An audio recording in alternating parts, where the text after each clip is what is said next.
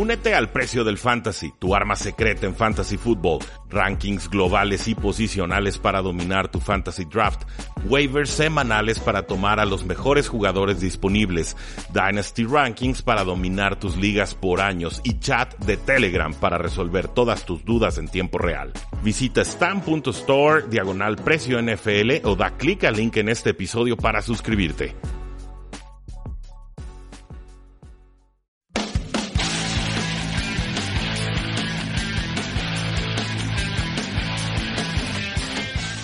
Saludos a todos, bienvenidos a un programa más de Tres y Fuera, donde la NFL no termina y nosotros tampoco. Mi nombre es Rudy Jacinto y seguimos platicando sobre todo lo que está sucediendo en la NFL. El día de hoy vamos a entrarle de lleno al Thursday Night Football, pero antes de eso no olviden seguirnos en todas nuestras formas de contacto, facebook.com diagonal 3 y fuera, twitter como arroba paradoja NFL, nuestra página web 3 y fuera.com y claro, nuestro podcast 3 y fuera NFL para que se suscriban, nos sigan y les lleguen todos nuestros programas exclusivos en la comodidad de su celular.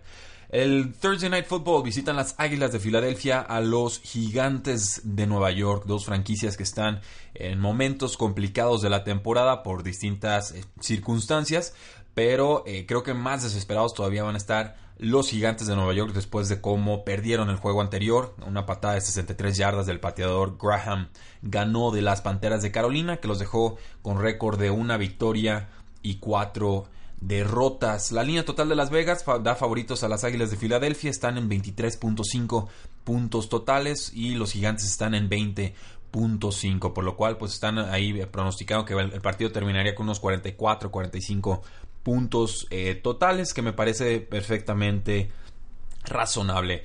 Eh, históricamente o en años eh, recientes, pues le ha costado a, la defensiva de Jim Schwartz, al coordinador defensivo de las Águilas de Filadelfia, defender a, Eli Manning. Han sido duelos de muchos puntos, han tenido tiroteos, han habido juegos, por ejemplo, en los que terminaban 27-24, terminaban 34-29. Y pues Eli Manning ha estado un poquito más caliente en las últimas dos semanas. No me encanta, ya lo saben, pero pues por lo menos le está poniendo las manos en, el balón a los receptores, ¿no? O sea, este, están, está llegando la pelota a estos jugadores, aunque no sean zonas muy profundas del campo. Es, decir, no es una ofensiva inoperante, al contrario, creo que dieron señales de vida eh, importantes contra las Panteras de Carolina, superando por primera vez en mucho tiempo la marca de los 30 puntos. ¿Tiene buena línea defensiva las Águilas de Filadelfia? Sí, sí la tienen, pero Saquon Barkley es un arma versátil que creo no dará tanto daño por tierra, pero sí lo hará por aire. Hay que buscarlo eh, en esas oportunidades en, wheel routes, ¿no? Que es cuando el corredor se, se acerca hacia la banda y luego se escapa eh, en una ruta vertical para atacar y, castigar a las defensivas.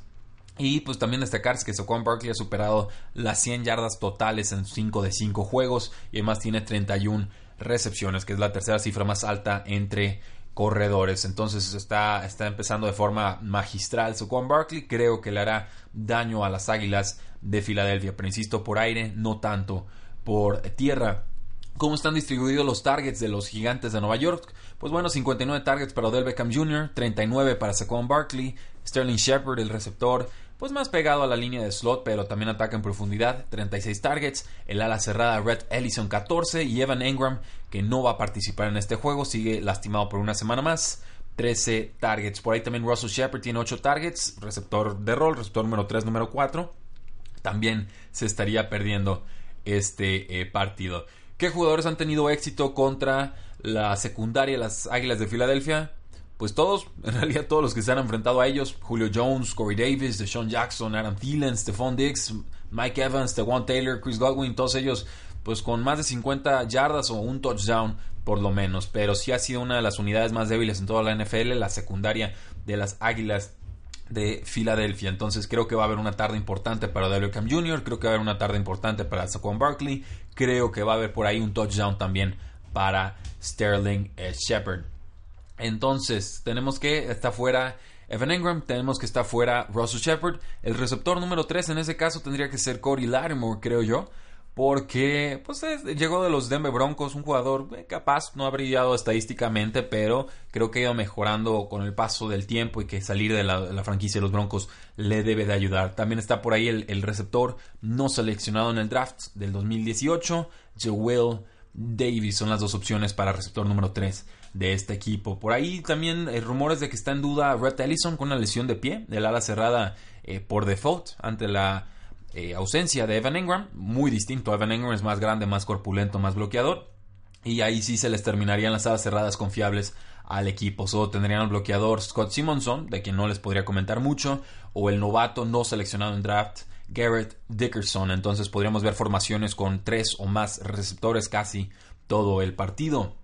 Ahora, ¿qué está sucediendo del lado de la ofensiva de las Águilas de Filadelfia?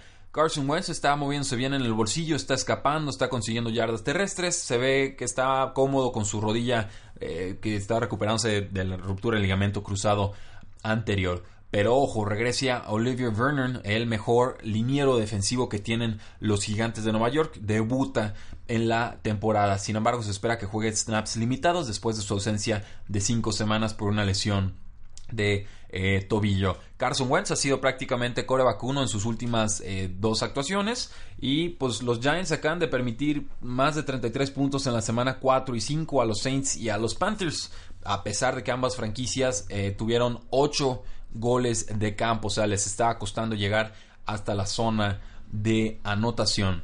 ¿Cómo se verá el juego terrestre de las Águilas de Filadelfia sin Jay Ajayi fuera el resto de la temporada por ruptura del ligamento cruzado anterior? Y también parece que va a estar fuera Darren Sproles con una lesión disquiotibial o del tendón de la corva. Pues creo que Corey Clement tendría que ser el que levante la mano y aparezca. Es un, jugador que fue líder cuando se ausentó Jay Ajayi esta temporada y jugó 55% de los snaps, tuvo 19%, 19 eh, toques, perdón, y el otro jugador importante ahí fue Wendell Smallwood, que tuvo 35% de los snaps y 13 oportunidades con el balón.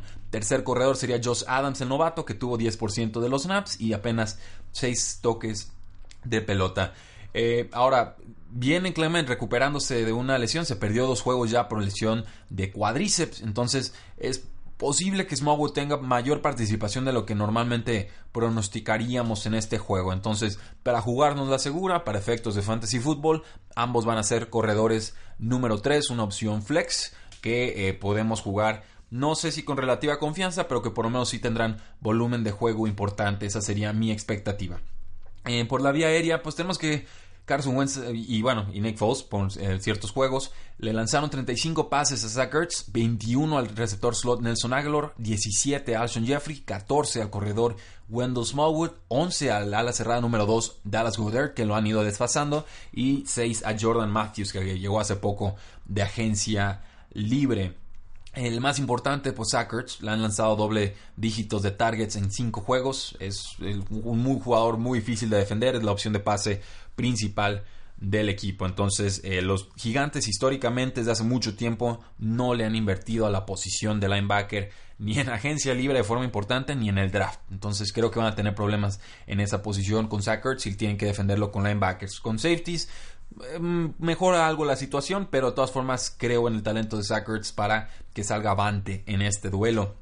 Janori Jenkins, el mejor cornerback que tienen los gigantes de Nueva York, pues debería estarse enfrentando a Alshon Jeffrey, lo ha defendido bien en el pasado, pero eh, normalmente, o lo que han estado haciendo con Alshon Jeffrey, las Águilas en, estas últimas semanas, es meterlo en la posición de slot, más pegadito a la línea de golpeo, y Janori Jenkins no es de los jugadores que persiga a defender como cornerback slot. Entonces lo hicieron la semana pasada, por ahí tuvo éxito Alshon Jeffrey, sería una buena forma de quitarle el marcaje pegajoso de Janoris eh, Jenkins. Así lo hicieron contra Xavier Rhodes, contra los vikingos de Minnesota, y creo que algo similar podría suceder aquí.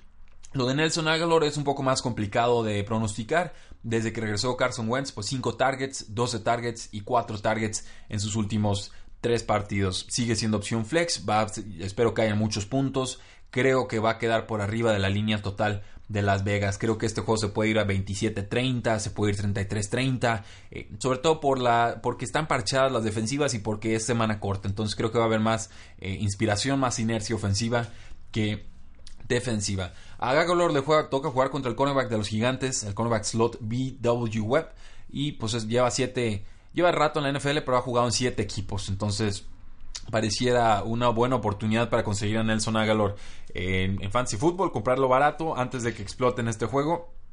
Porque sí, sí veo eh, potencial, muchos puntos, van a estar lanzando bastante, tiene un rival débil enfrente y eh, los targets ahí han estado, solo han, ido en altibajos interesantes. Entonces, ojo ahí, creo que Nelson Agalor puede ser una pieza importante esta semana. Lo de pues sus targets han ido bajando las últimas tres semanas, definitivamente. Siete targets, dos targets y dos targets. Entonces, por el momento no es opción en Fantasy Football. Y eh, Jordan Matthews tampoco recomendaría jugarlo. Está difícil el juego, está difícil porque están todos empatados prácticamente en la FC, eh, perdón, en la NFC Oeste, pero eh, una vez más, bajo el riesgo de equivocarme una vez más, Voy a tomar a las Águilas de Filadelfia para ganar este partido por tres puntos. Creo que puede ser un duelo cerrado. Muchos puntos, insisto, veo un total alto, veo ofensivas capaces, veo defensivas muy parchadas que les va a costar defender el juego aéreo. Entonces creo que van a salir con todos estos equipos, que la localía esta vez no le va a pesar a los gigantes de Nueva York, pero que con unos gigantes respondones no les va a alcanzar para ganarle a los aún campeones del Super Bowl, las Águilas de Filadelfia. Entonces nos la jugamos con ellos en un juego que se va a ir en las altas, treinta y tantos puntos, pero Águilas por tres. ¿Están de acuerdo o no están de acuerdo? Avísenme. Formas de contacto ya las conocen en Facebook, en Twitter, en nuestra página web Tres y Fuera. Y síganse suscribiendo, en verdad nos ayuda mucho a crecer en este programa. El día de mañana no sé si vamos a tener las predicciones de la semana, pero seguramente tendremos contenido de la NFL. Si no, las predicciones saldrían hasta el día sábado. La NFL no termina y nosotros tampoco. Tres y fuera.